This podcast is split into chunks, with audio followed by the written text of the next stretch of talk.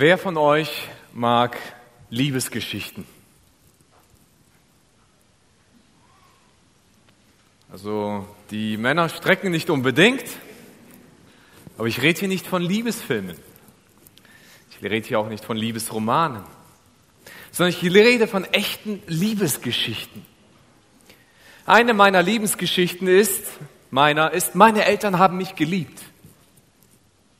Meine Eltern haben sich um mich gekümmert. Meine Eltern haben mich erzogen. Meine Eltern haben mich mit Liebe in diese Welt gebracht und haben mich mit Liebe durch diese Welt gebracht. Das ist meine Liebesgeschichte mit meinen Eltern. Genauso auch eine Liebesgeschichte eines jungen Mannes oder überhaupt jedes Mannes und jeder Frau, die miteinander verheiratet sind. Es hat mit dem Verliebtsein angefangen, dann ist man verheiratet und man liebt einander. Es ist eine Liebesgeschichte. Aber es ist meine persönliche Liebesgeschichte und die, diese Liebesgeschichten, die liebe ich. Ich vermute mal, diese Liebesgeschichten, die mögen wir alle, weil sie etwas mit unserem Leben zu tun haben, weil es etwas damit zu tun hat, dass ich geliebt werde und dass ich lieben darf. Liebesgeschichten, die ganz anders sind, die real sind, die nicht fiktiv sind. Liebesgeschichten, die erlebbar sind. Die größte Liebesgeschichte, die es überhaupt gibt, ist eine Geschichte, äh, die finden wir in der Bibel. Es ist eigentlich die Geschichte der Menschheit und der Beziehung zwischen Gott und dem Menschen.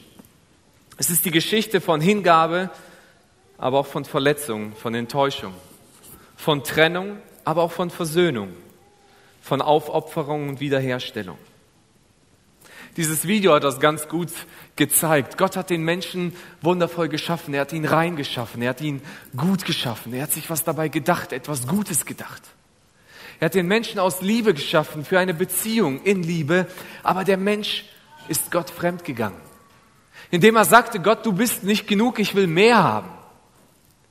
Ich will mehr haben, als du mir geben willst. Und der Mensch stellt eigentlich fest, dass Gott schon alles gegeben hat und dass dieses Fremdgehen Gottes, das Entscheiden gegen Gott, das Sündigen ihn eigentlich von Gott distanziert. Aber da endet die Geschichte nicht, sondern Gott geht weiter auf den Menschen zu. Gott sucht die Beziehung zu Menschen. Gott sucht immer wieder den Kontakt zum Menschen und sagt, ich möchte mit dir in einer Beziehung sein, in einer Beziehung aus Liebe. Da ist das Problem der Schuld und Gott sagt, damit diese Schuld weggeschafft werden kann, damit wir in einer Beziehung sein können, bin ich bereit für dich zu sterben und wieder zu auferstehen und dir so den Weg wieder zu Gott zu helfen. Eine echte Liebesgeschichte mit einem Happy End hat immer etwas ganz Wichtiges. Und zwar zu einer echten Liebesgeschichte mit Happy End gehören immer zwei Seiten. Eine Liebesgeschichte, die nur einseitig ist, die würden wir als Drama bezeichnen, oder? Eine Liebesgeschichte, wo nur einer liebt und der andere diese Liebe nicht erwidert, das ist ein Drama. Vielleicht habt ihr das schon mal gesehen in irgendeinem Basketballstadion oder so. Ich habe das schon mal gesehen, wo dann auf einmal, ich weiß nicht wie, irgendein Mann es hinbekommen hat, dort in der Pause seiner Geliebten einen Heiratsantrag stellen zu können.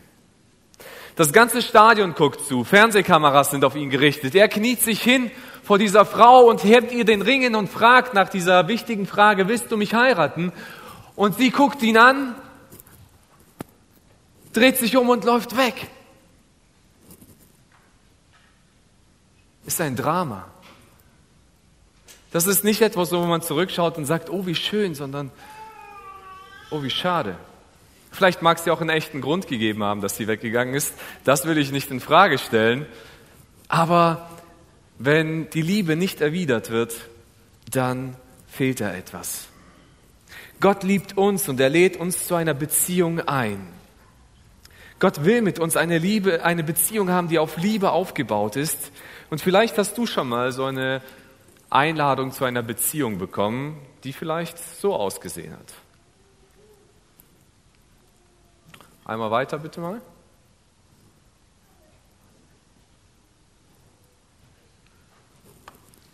Vielleicht kennst du das noch aus deiner Schulzeit.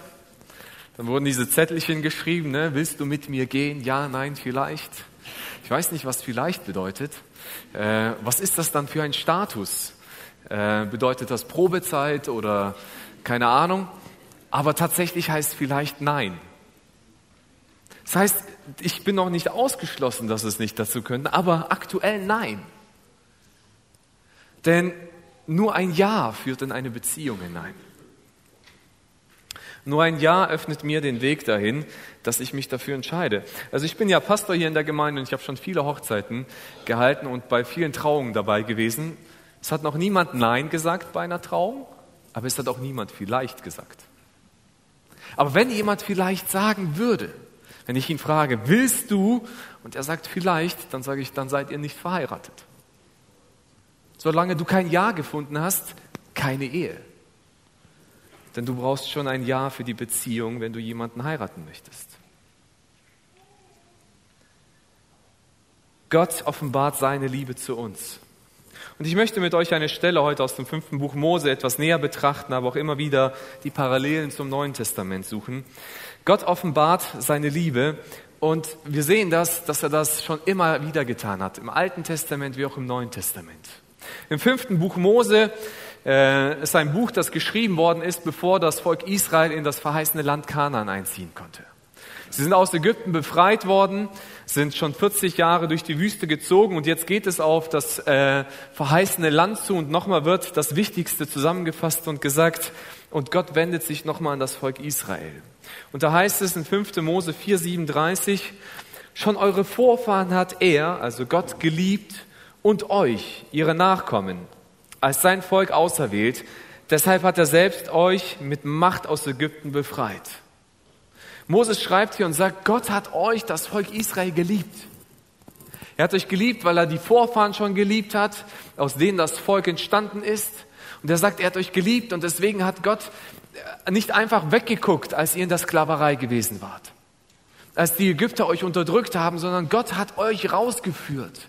Er hat die Initiative ergriffen, euch aus diesem elenden Zustand zu befreien und euch ein verheißenes Land zu geben. Jesus sagt es im Johannesevangelium auf eine andere Art und Weise, die alle Menschen anspricht. Denn Gott hat die Menschen so sehr geliebt, dass er seinen einzigen Sohn für sie hergab. Jeder, der an ihn glaubt, wird nicht zugrunde gehen, sondern das ewige Leben haben. Dieser Liebesbeweis Gottes ist die Einladung in eine Beziehung.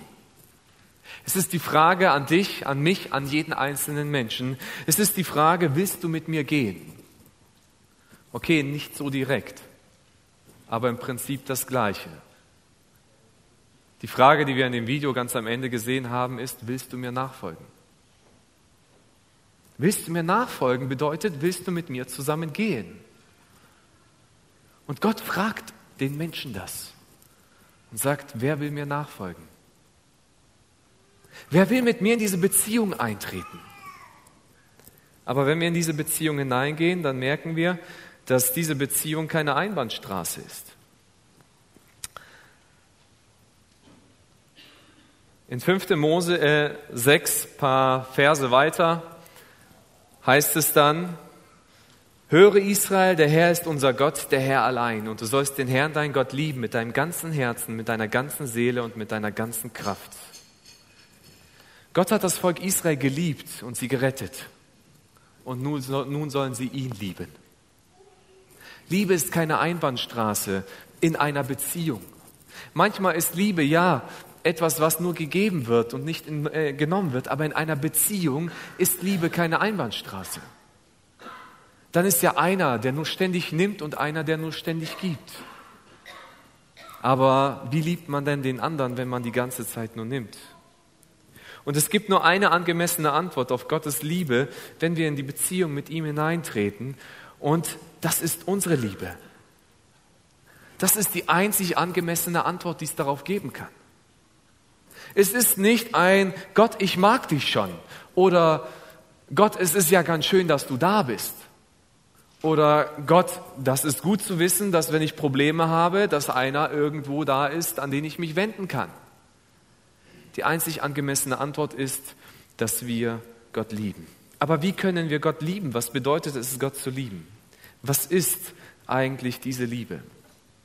Wenn wir unsere Kultur anschauen, die aus der Romantik auch herkommt, haben wir eine, ein Verständnis von Liebe entwickelt, das ein romantisches Verständnis von Liebe ist. Es ist ein sehr gefühlsorientiertes Verständnis von Liebe. Wenn wir von Liebe reden, dann meinen wir oft Gefühle. Gefühle, die in uns hochkommen, Frühlingsgefühle, Schmetterlinge im Bauch oder dergleichen. Und auf diesen Gefühlen oder mit diesen Gefühlen definieren wir oft, das ist Liebe.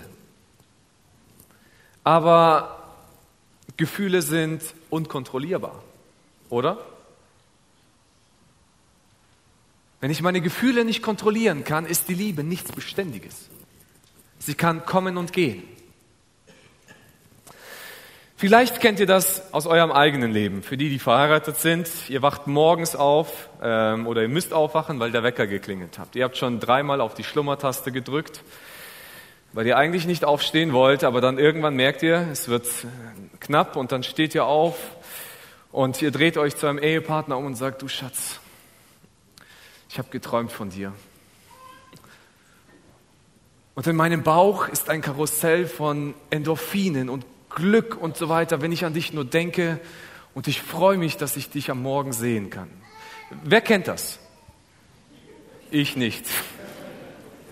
Also, vielleicht mal kann das passieren, aber eigentlich ist mein Gefühl morgens eher so, wenn, wenn der Wecker schon wieder geklingelt hat und ich, ich bin kein Morgenmensch, ich beneide alle Morgenmenschen, dann habe ich eher so diesen Gedanken, Jesus, jetzt ist ein guter Moment für die Entrückung.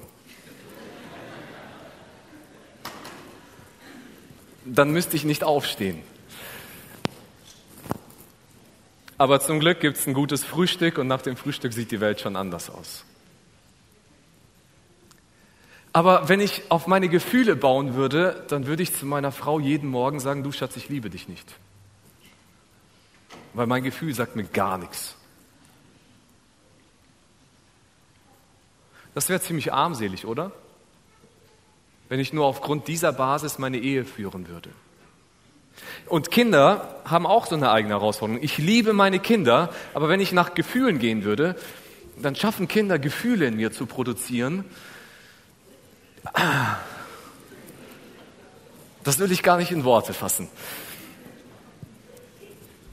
Zum Glück sind das eher die kleineren Momente und nicht die durchgehenden. Aber wenn ich auf Gefühle bauen würde, dann, dann ist das eine Beziehung, die echt armselig wäre.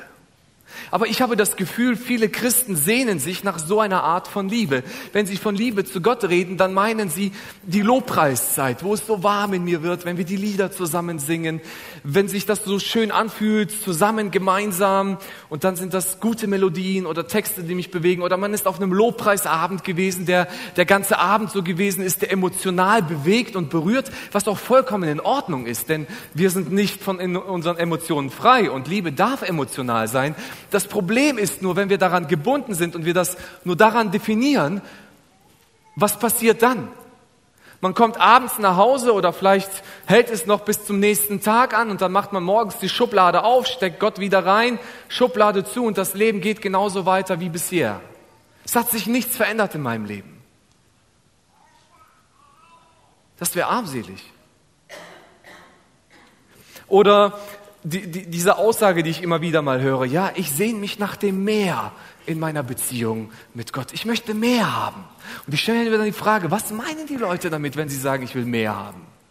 Heißt das, du möchtest mehr dienen, du möchtest mehr geben, du möchtest mehr Bibel lesen oder mehr beten? Was ist das mehr? Ich glaube, viele meinen mit mehr, ich hätte gern mehr Gefühle. Ich würde gern mehr fühlen, dass ich Gott liebe. Oder ich würde gern mehr fühlen, dass Gott mich liebt. Und sie reden von einer Gefühlsebene, die sie ansprechen. Aber ich glaube nicht, dass es darum geht. Natürlich dürfen wir uns gut fühlen und natürlich haben Gefühle ihre Bedeutung. Aber wenn wir über Liebe reden, dann darf es nicht das Einzige sein, worum es geht. Wenn ich in die Bibel reinschaue, dann merke ich, dass Liebe in erster Linie eine Verpflichtung ist. Liebe ist eine Verpflichtung.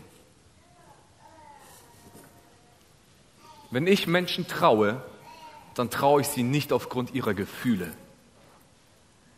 Ich frage nicht, fühlst du, dass du mit dem und dem dein Leben lang verheiratet sein möchtest, bis dass der Tod euch scheidet. Und wenn die sagen, ja, ich fühle, dann seid ihr gesegnet und verheiratet. Ich frage dich, verpflichtest du dich, willst du mit diesem Menschen bis ans Lebensende verbringen? Und dann sagen sie, ja, ich will, und damit gehen sie eine Verpflichtung ein. Und sagen, ich will das wahrnehmen, ich will für diesen Menschen da sein. Dass diese Verpflichtung auch aus dem Gefühl herkommen kann, ist in Ordnung. Aber was ist das für eine Verpflichtung gegenüber Gott? Und ich glaube, es sind drei Dinge, zumindest aus dem Text, mit denen ich euch, den ich mit euch betrachte, die drei Dinge zeigen, was Gott für eine Verpflichtung von uns haben möchte. Es ist einmal, dass es Gott alleine ist. Das zweite, dass es mit meinem ganzen Leben zu tun hat und dass es mit seinen Regeln zu tun hat.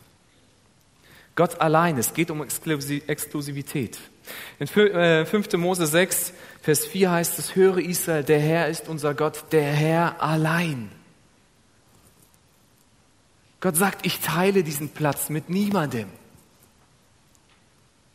Hört sich ein bisschen verrückt und radikal an, ne? aber stell dir mal die Situation vor, ähm, wieder vielleicht das Bild einer Ehe.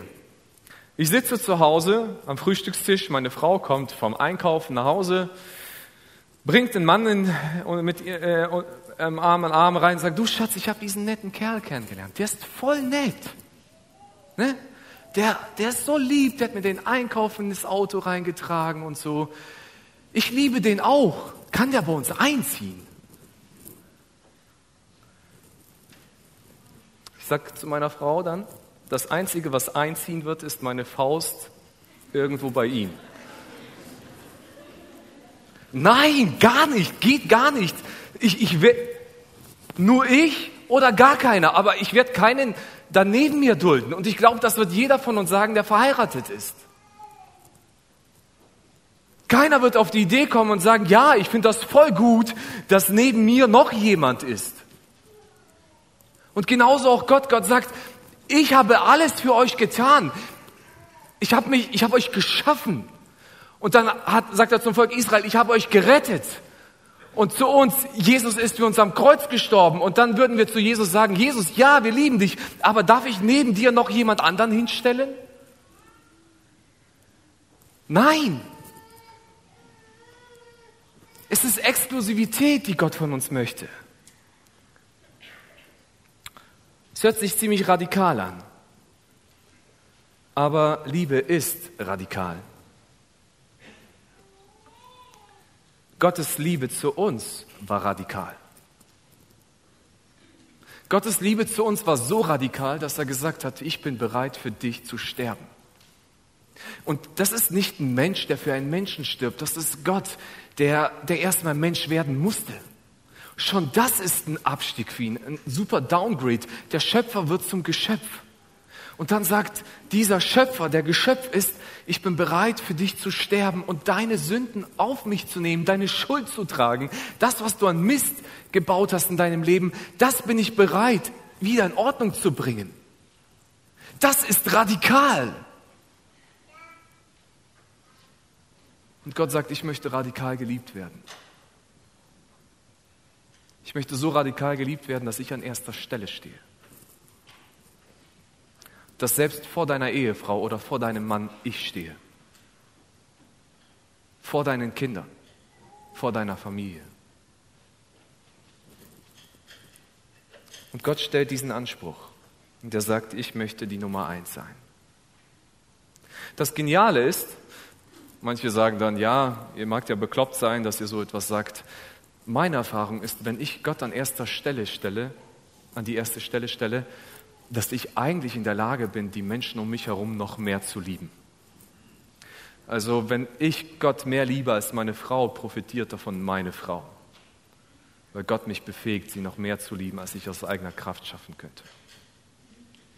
Und das ist eigentlich das Wundervolle, was auch darin steckt.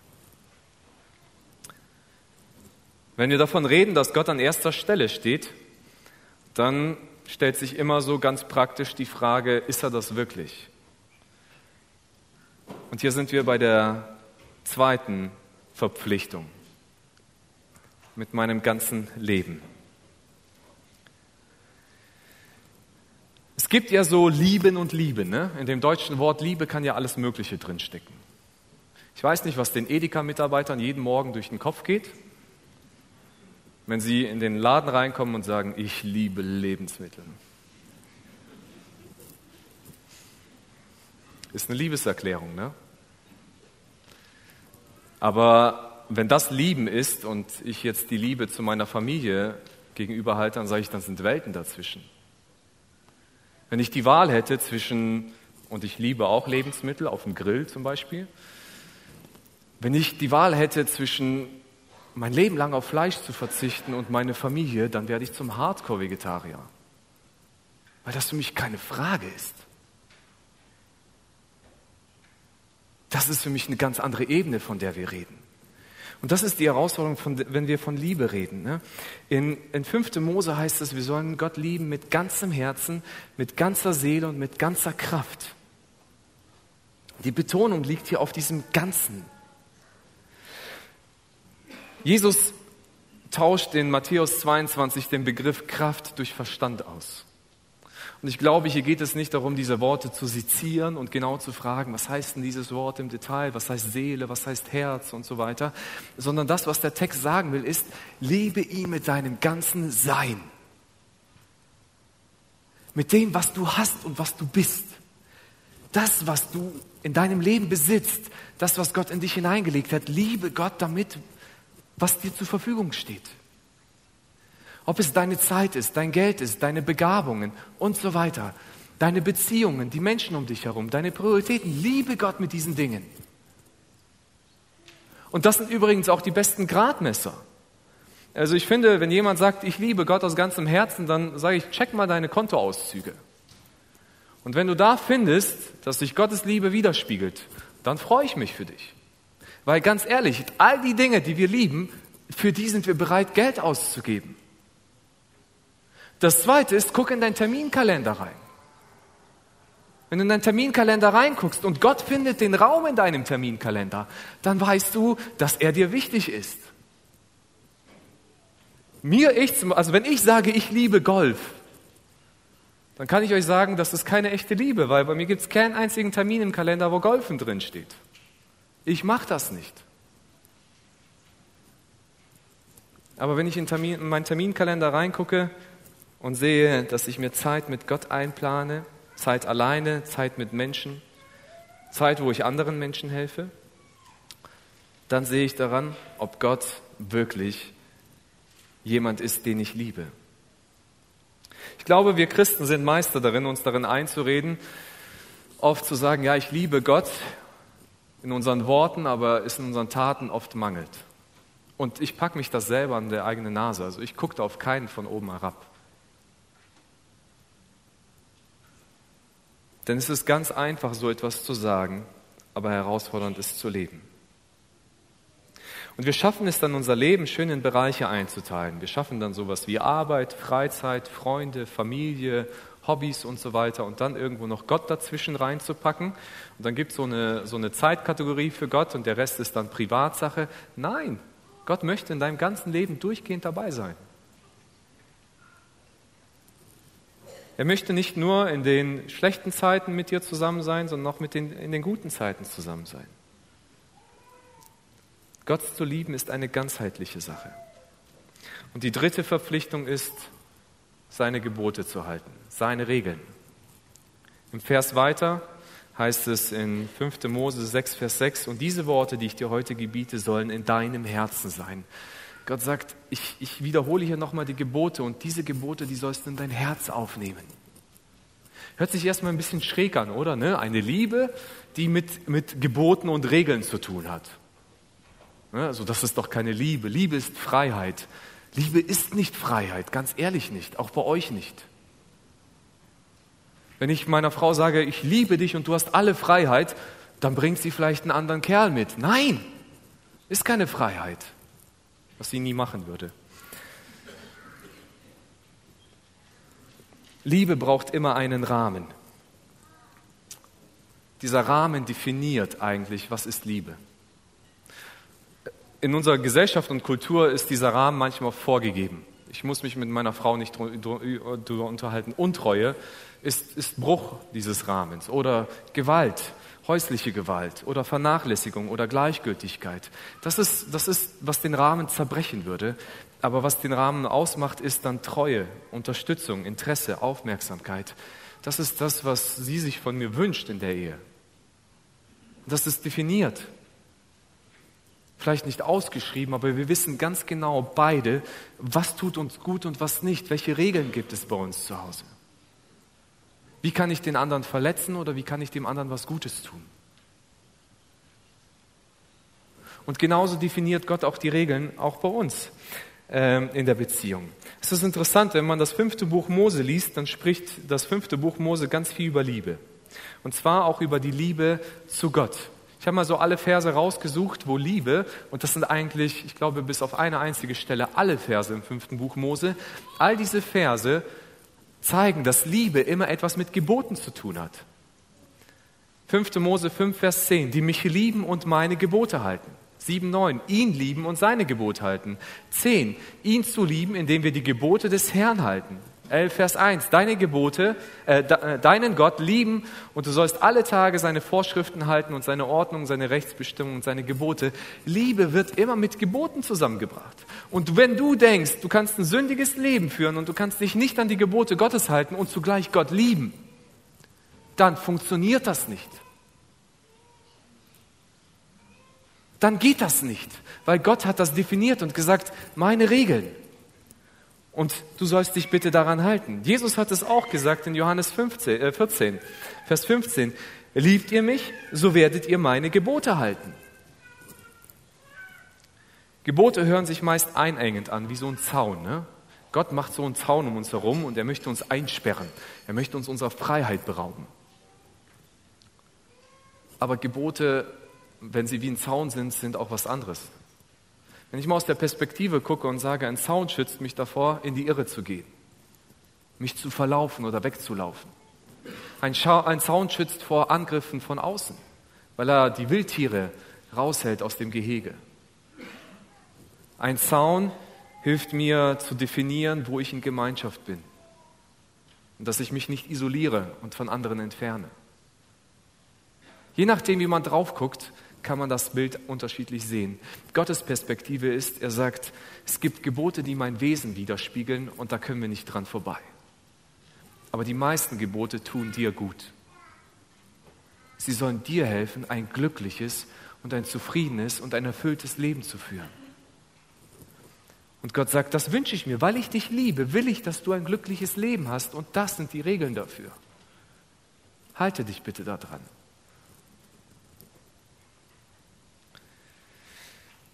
Liebe ist eine Verpflichtung. Ich weiß nicht, wie es euch geht, wenn ihr über diese Definition der Liebe nachdenkt. Gott an erster Stelle mit meinem ganzen Sein und nach seinen Regeln. Es kann ziemlich erdrückend wirken, oder? Werde ich dem gerecht? Kriege ich das überhaupt hin? Schaffe ich das? Aus eigener Kraft nicht. Nein. Aber Gott befähigt uns dazu, dass wir ihn so lieben können. In 1. Johannes 4, Vers 19 heißt es, der tiefste Grund für unsere Zuversicht liegt in Gottes Liebe zu uns. Wir lieben, weil er uns zuerst geliebt hat. Wenn wir Gottes Liebe in unserem Leben annehmen, dann befähigt er uns, dass wir andere lieben können, dass wir ihn lieben können. Gott gibt uns die Kraft dafür, und das ist etwas, woran wir hineinwachsen. Das passiert nicht von heute auf morgen, aber das ist immer wieder ein Entschluss von mir, dass ich immer wieder sage, ja Gott, ich will dich lieben. Ich bin bereit, mein Leben dir zu unterstellen. Ich bin bereit, mich selbst zu prüfen und zu fragen, welchen Raum kriegst du? Und Gott gibt uns die Kraft dazu. Gott gibt uns die Kraft dazu. Gott möchte eine Liebesgeschichte schreiben, eine Liebesgeschichte zwischen ihm und dir. Eine Liebesgeschichte mit Happy End, wo Liebe nicht eine Einbahnstraße ist, sondern wo Liebe auf Gegenseitigkeit beruht, wo Gott dich liebt, aber du Gott lieben darfst und sollst. Gott wünscht sich dieses Happy End für jeden von uns. Ein Happy End, das irgendwann mal auch in der Ewigkeit enden wird. Ein Happy End, das aber schon jetzt hier auf dieser Erde gelebt wird. Gott lädt dich dazu ein, ihn zu lieben, weil er dich zuerst geliebt hat. Amen.